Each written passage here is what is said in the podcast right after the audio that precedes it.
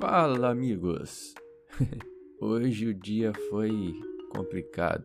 Fizemos tudo certinho, acordamos cedo, fizemos a meditação, autossugestão, pensamento positivo e tudo mais.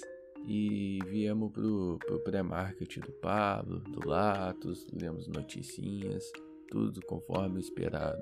O Latos alertou a gente que o DX estava ao contrário no site do Panorama, que é muito ruim porque é o único panorama que a gente tem aqui com dado de todas as bolsas e tudo mais e, e a partir do momento que esse dado não está confiável complica pra cacete. Eu tenho que dar um jeito de arrumar um, um dado confiável né porque ele busca do investing mas no investing tava DXY estava positivo e aqui estava negativo isso complica bastante o minério de ferro e o petróleo estavam positivos na abertura, mas já estão negativos nesse momento, aparentemente, né? Eu estou usando panorama aqui. As bolsas estavam ou neutras ou negativas e o dólar estava forte no mundo. Esse era o panorama basicamente. Notícias, a gente só tinha notícias importantes a partir das 10 horas, 10 e meia, se eu não me engano. Antes disso saiu dados da, da Alemanha e da Europa e não foram tão bons assim.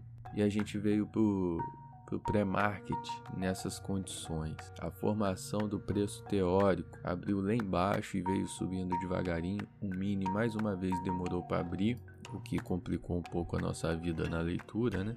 E a gente percebeu uma exaustão lá embaixo, uma possibilidade de compra próximo ao 90. O preço subiu e, e se formou então uma tendência de alta.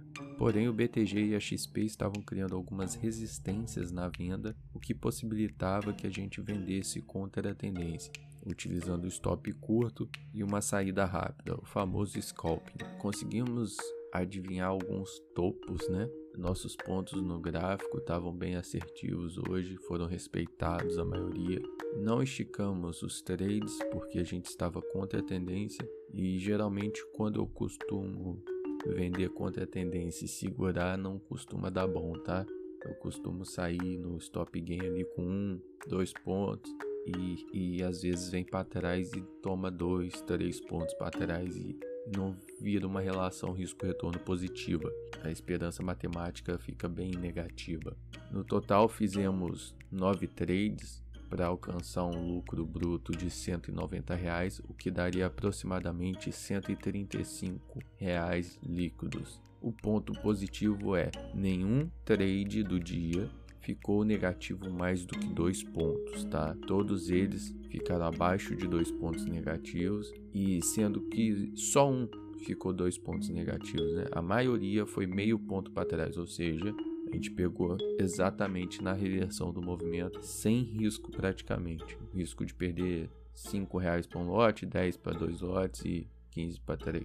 Foi a maior exposição negativa. Mercado segue em tendência de alta, bastante comprador, alguns players viraram comprados aqui.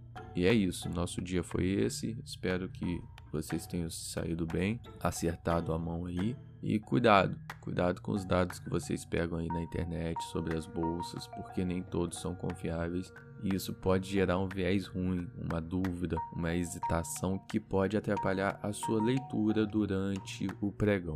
Então fiquem com Deus e até a próxima.